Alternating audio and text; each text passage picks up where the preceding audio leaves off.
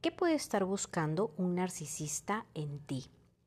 Una de las cosas que más he visto a lo largo de mi carrera y por la propia experiencia que tuve con un narcisista es que al final de este tipo de relaciones una termina sintiéndose culpable de haber atraído a una persona así en su vida y empezamos a pensar que entonces hay cosas negativas dentro de nosotros, hay características que están mal en nosotras. Entonces, el día de hoy, en este episodio, vamos a transformar esa culpabilidad en empoderamiento, entendiendo qué es lo que puede estar buscando esta persona en ti. Acompáñame en el episodio.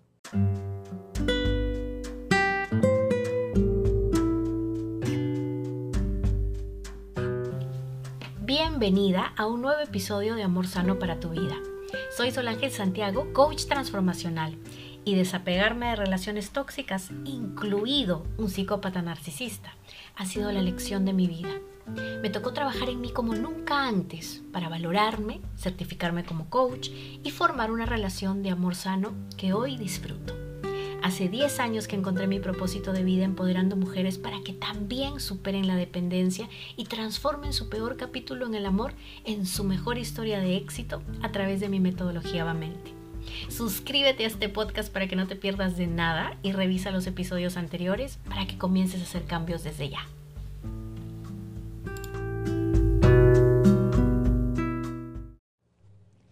Hola hermosa, ¿cómo estás? No sabes las ganas que tenía de volver a grabar un episodio y sobre todo este episodio que lo tenía ahí en stand-by. Así es que ahora he aprovechado que son las seis y media de la tarde, está corriendo un airecito muy rico por la ventana. Estoy aquí echada en mi mueble, tengo a Cosi aquí ronroneando a mi costado, que me está dando esta relajación y me siento inspirada porque el día de hoy he estado escuchando información importante, he estado estudiando cosas interesantes y cuando estudio y cuando siento que como que se expande mi mente, tengo unas ganas inmensas de compartirlo con ustedes. ¿Por qué? Porque somos esta tribu eh, que estamos en búsqueda de esta transformación, ¿no? que queremos crecer.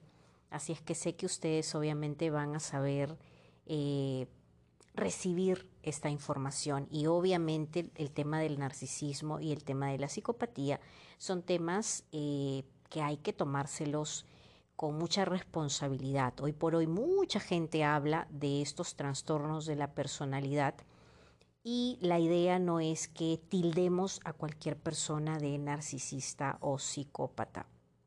Hay muchos trastornos de la personalidad e incluso el tema del narcisismo y la psicopatía eh, tienen muchos traslapos entre estos dos trastornos. No todo psicópata normalmente es un narcisista, pero un narcisista no necesariamente llega a ser un psicópata. Eh, digamos que la psicopatía es un estado exacerbado del narcisismo y hay muchísima más crueldad, porque no hay ningún tipo de reparo, de culpa, de vergüenza, de dolor por haber hecho lo que hicieron.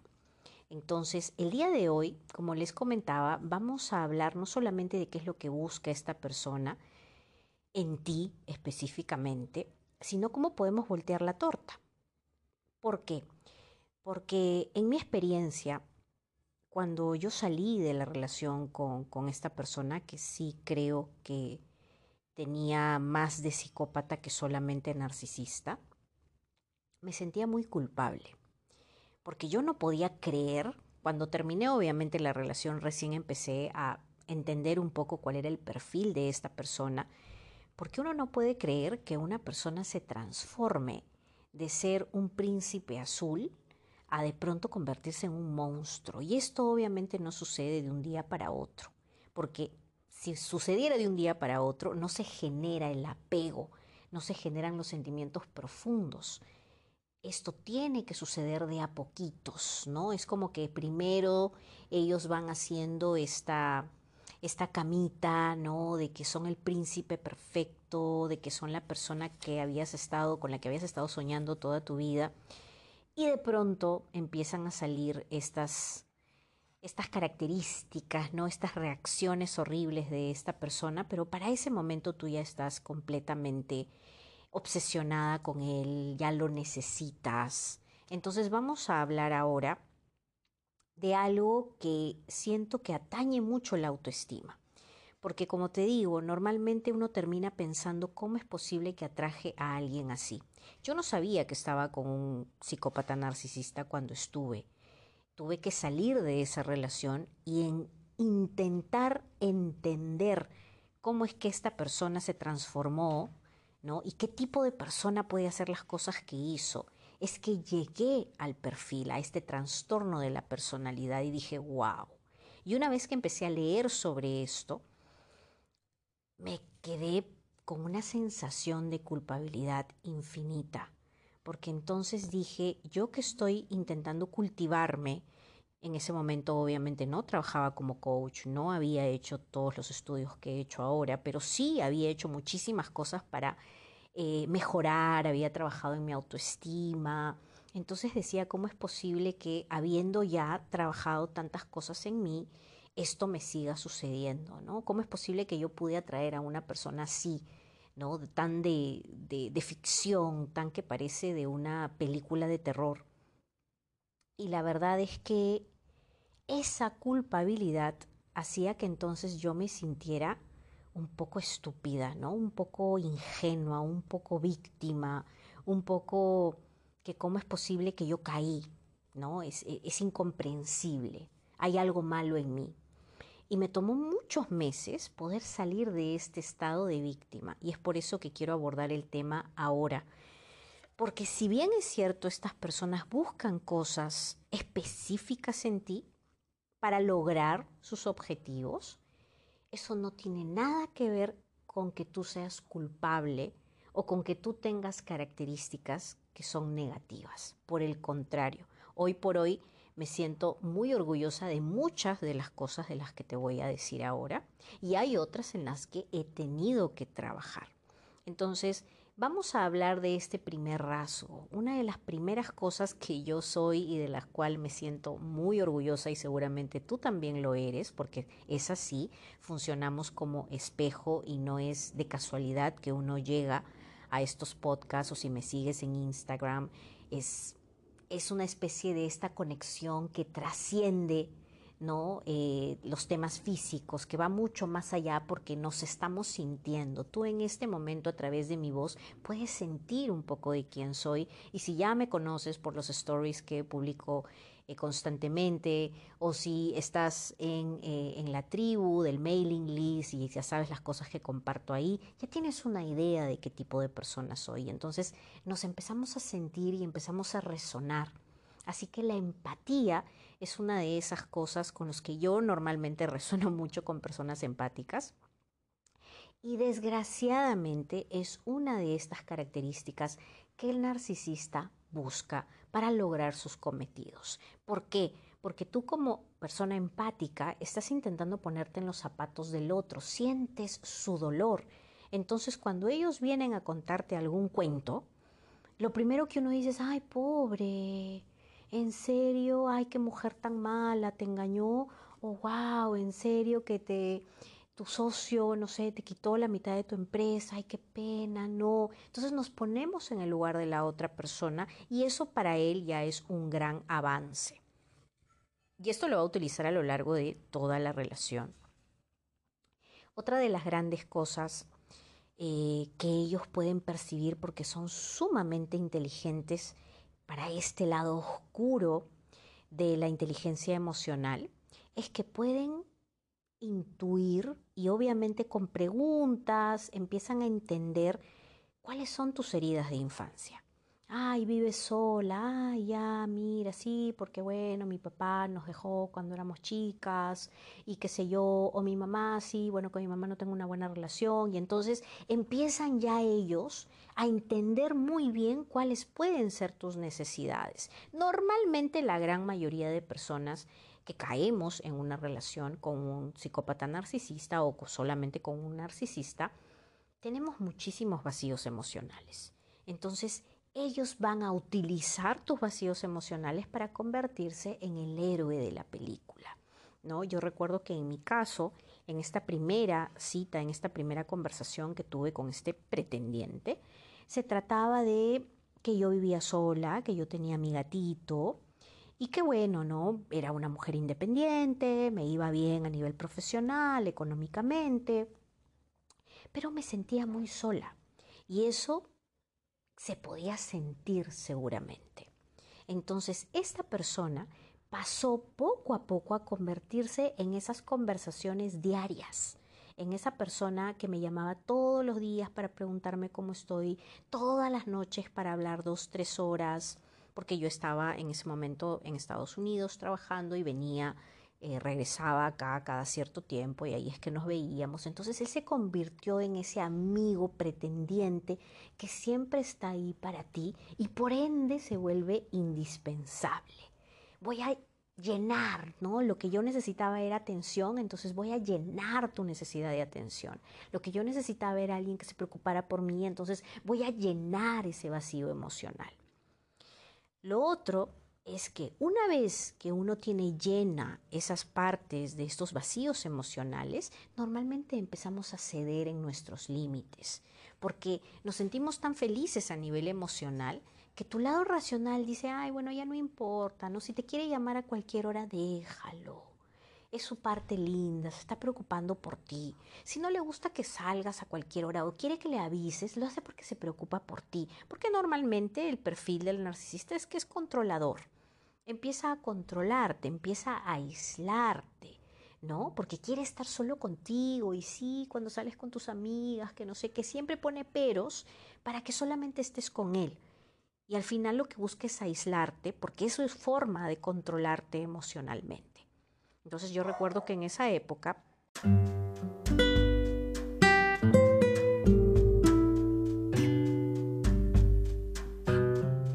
¿Y qué pasa si sientes un apego tan fuerte por esa persona y que has intentado tantas veces salir de esa relación que sabes que no te hace bien pero no puedes? ¿Qué pasa si estás lidiando con la poca fuerza de voluntad que tienes en este momento para ponerle fin a esa relación, pero tienes miedo que esa fuerza de voluntad se te vaya y regreses a lo mismo? O quizás esta relación ha terminado y estás experimentando un dolor terrible y te estás cosiendo las manos porque quieres llamarlo y quieres tirar tu dignidad por la borda. Todos estos son síntomas de una dependencia aguda, pero sabes que en el fondo yo sé que lo que quieres es sentirte orgullosa por haber puesto finalmente tu bienestar como prioridad. Y es justamente para eso que mi programa Supéralo en 30 días te ayuda a hacerlo. Te dejo toda la información debajo porque combatimos aquí ese dolor intenso, esa desesperación intensa con la misma intensidad porque no podemos soltar tu mano en este momento y estaremos juntas durante 30 días, cada día, es decir, todos los días, para poder mantenerte firme y que logres esa decisión que has tomado por tu bienestar. Toda la información debajo, tienes dos modalidades para tomarlo, así es que te espero con las puertas abiertas. Sí se puede, sí puedes salir de este vínculo que no te hace bien porque te mereces un amor sano.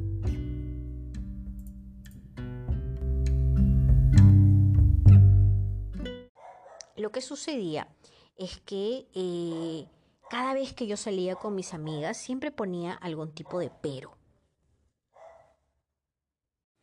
Y siempre enfatizaba en que era mejor estar juntos, de que mejor no salgamos con ellos, ¿no? Mejor nos quedamos acá, ordenamos algo, salimos nosotros solos, porque ya poco a poco mis amistades empezaban a decirme, oye, esto no es normal o esto me parece raro, y yo obviamente cometía el error de comentárselo.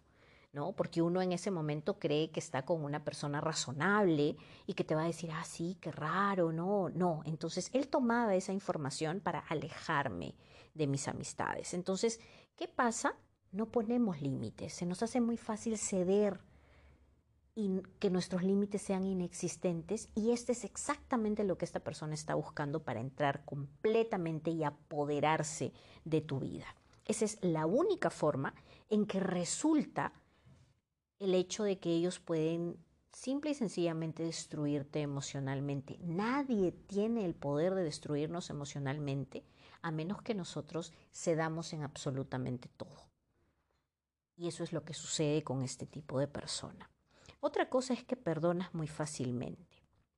Y esto es una especie de estándar. Cuando uno está en una relación y tú ves que la persona incumple con los pactos de la pareja y tú perdonas, así sea que te molestaste y no le respondiste el teléfono y te hiciste de rogar dos días, pero finalmente perdonaste algo que para ti era un no negociable, esta persona automáticamente lo graba en su mente y dice, uy, perfecto. Esto quiere decir que lo puedo volver a hacer y lo puedo volver a hacer y cada vez va a ser peor. Porque justamente ya perdiste tus límites y empiezas a perdonar cosas que son imperdonables. Otro de los grandes rasgos que él está buscando en ti es que normalmente cuando una mujer tiene temas ¿no? de inseguridades porque hay una baja autoestima. Entonces no confío mucho en mí misma y esto hace que yo necesite complacer a las personas, que yo necesite la aprobación de las personas para sentirme bien conmigo misma. Entonces quiero que mi mamá esté contenta con mis decisiones, quiero que mi papá esté contento con mis decisiones, quiero que todo el mundo aplauda mis decisiones y cuando alguien me manifiesta que no le gusta lo que estoy haciendo o me pone mala cara, automáticamente yo ¡Oh! no quiero complacerla, voy a cambiar entonces, no lo, ya está bien, lo voy a dejar de hacer. Entonces, esto es lo que sucede con esta persona. A esta persona le encanta que tú dejes de hacer las cosas que normalmente hacías para complacerlo a él, que tú dejes de salir para estar con él, que tú dejes de trabajar y dejes tu trabajo ahí tirado para que le contestes el teléfono a él. Él necesita ser la prioridad. ¿Por qué? Porque recuerda, es un narcisista, tiene el autoconcepto de ser el todopoderoso. Él es como un dios, tiene el ego demasiado inflado. Entonces tú tienes que dejar de hacer cualquier cosa con tal de contestarle a él. Y esto no lo vas a ver en los primeros meses de relación.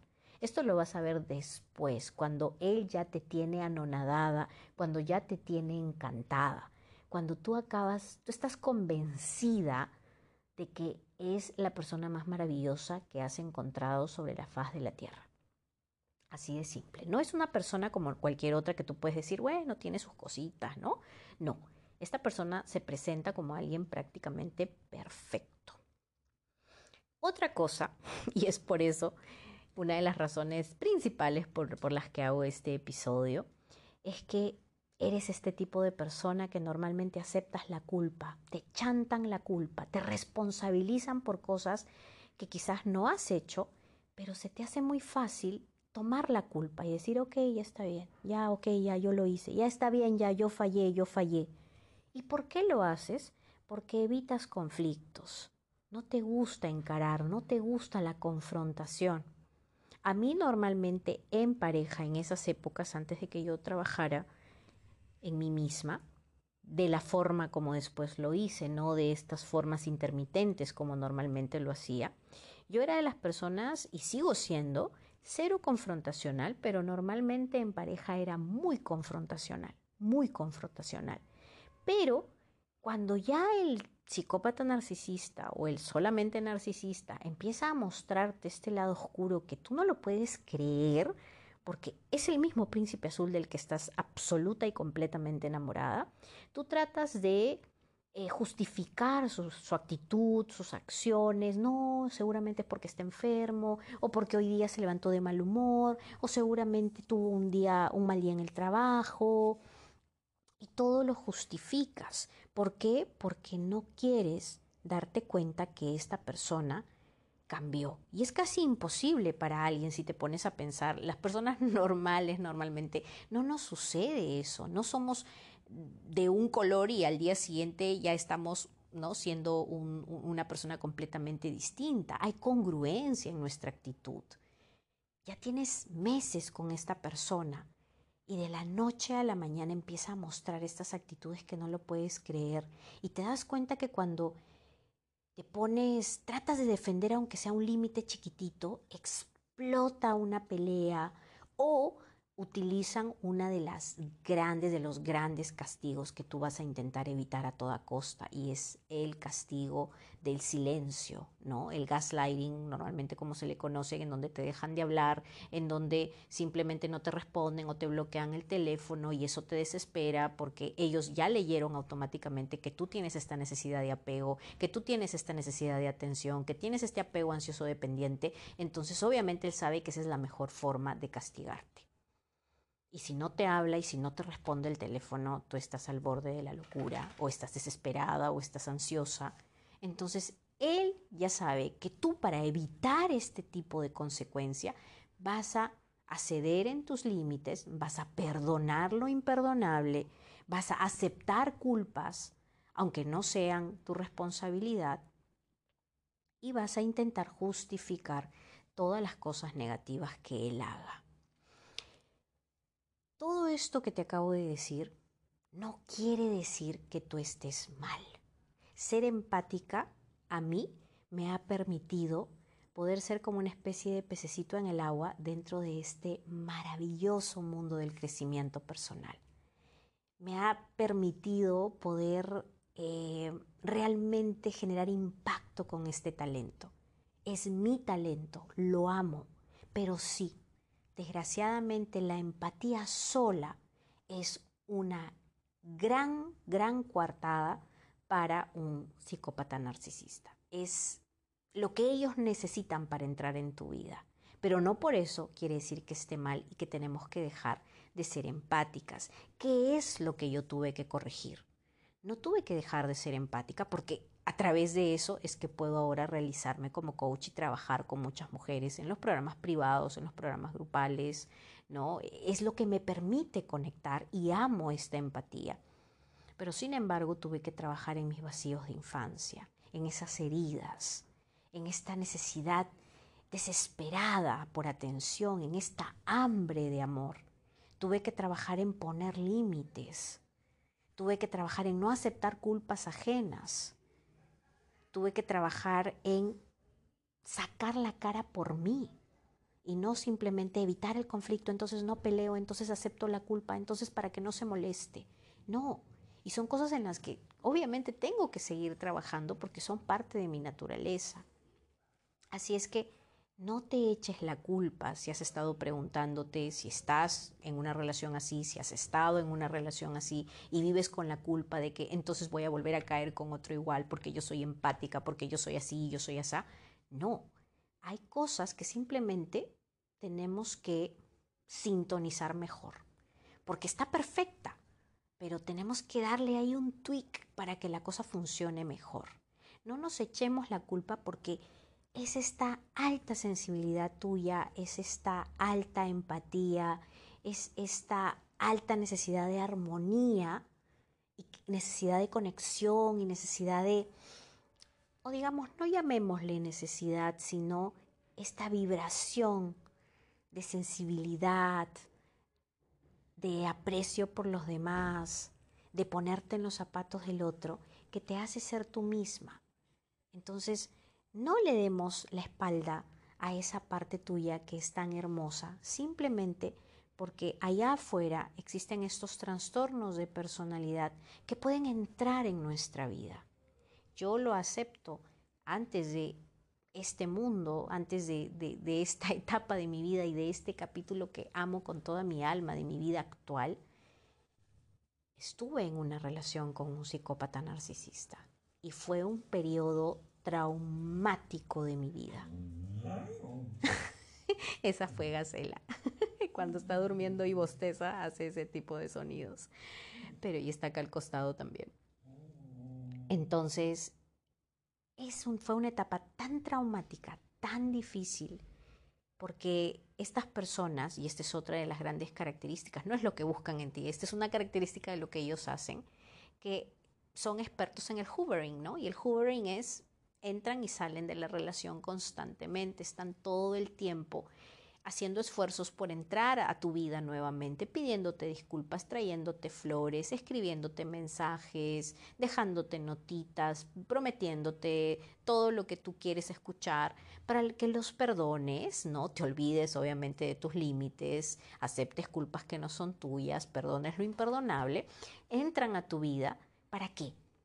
Porque les gusta tener el control y si tú les has perdonado cosas que son imperdonables, quiere decir que tú ya estás en sus manos y vuelven a entrar en tu vida para volver a manipularte, porque de eso se alimentan, se alimentan de ese poder de sentir que controlan tu mundo emocional, que gracias a ellos tú puedes estar en este momento feliz porque te llamó, porque te trajo flores, porque te hizo el amor riquísimo y te sentiste maravillada con su presencia. Y de la misma forma pueden desaparecer cinco días, cuatro días, dejarte de hablar, ¿no? sumergirte en el dolor, en la desesperación, en la frustración y simplemente volver a aparecer pidiendo disculpas y otra vez estás feliz. Y estos altos y bajos emocionales finalmente son los que nos desequilibran, porque no solo te desequilibran a ti, ojo, estos altos y bajos emocionales nos desequilibran a cualquier persona. Cualquier persona se desequilibra con esta inestabilidad en la relación, pero de eso vamos a hablar en otro episodio. Hoy solamente quería que no veas esto como que tú tienes la culpa por haber atraído a estas personas, sino que hay cositas en donde sí hay que trabajar, pero hay otras como la empatía y como esta alta sensibilidad que son características hermosas de tu personalidad y que no tienes por qué disminuir o por qué ah, hacerlas parecer como algo malo en tu vida. Para nada, siéntete orgullosa de eso y simplemente enfócate en aquellas otras cosas que sí hay que modificar, hay que trabajar un poquito, hay que desarrollar habilidades de inteligencia emocional para que puedas filtrar a estas personas y no dejarlas entrar. Y por último, si es que entran, poder detectar este tipo de comportamientos y en vez de estar apegada, decir, ok, esto no es sano, esto está mal, me desapego me va a doler, voy a llorar, es duro, es triste, sí, pero me alejo porque esto es demasiado tóxico a largo plazo. ¿Sí? Entonces es así como cerramos el episodio de hoy. Te mando un abrazo gigante. Gracias por estar aquí acompañándome en el podcast Amor Sano. Gracias hermosa nuevamente por acompañarme en otro episodio. Gracias por hacer crecer este podcast. Gracias por querer trabajar en ti misma, escucharme y ser una especie de aliadas en este camino de crecimiento personal. Un abrazo y hasta el siguiente episodio. Si te gustó este episodio, Bella, no lo pienses más y dale clic al botón de suscripción. Y si quieres ayudarme a hacer crecer este podcast, entonces compártelo y es más, puedes hacerle una captura de pantalla, puedes postearlo en tus stories de Instagram, etiquetarme y contarme en qué te inspiró, en qué te ayudó y sobre todo de qué te gustaría que hablara en el siguiente episodio. Leer tus mensajes, recibir tu feedback me llena el alma, me hace crecer y sobre todo me hace sentir que estoy contribuyendo con tu crecimiento. Ya sabes, estoy en Instagram como Solangel Coaching.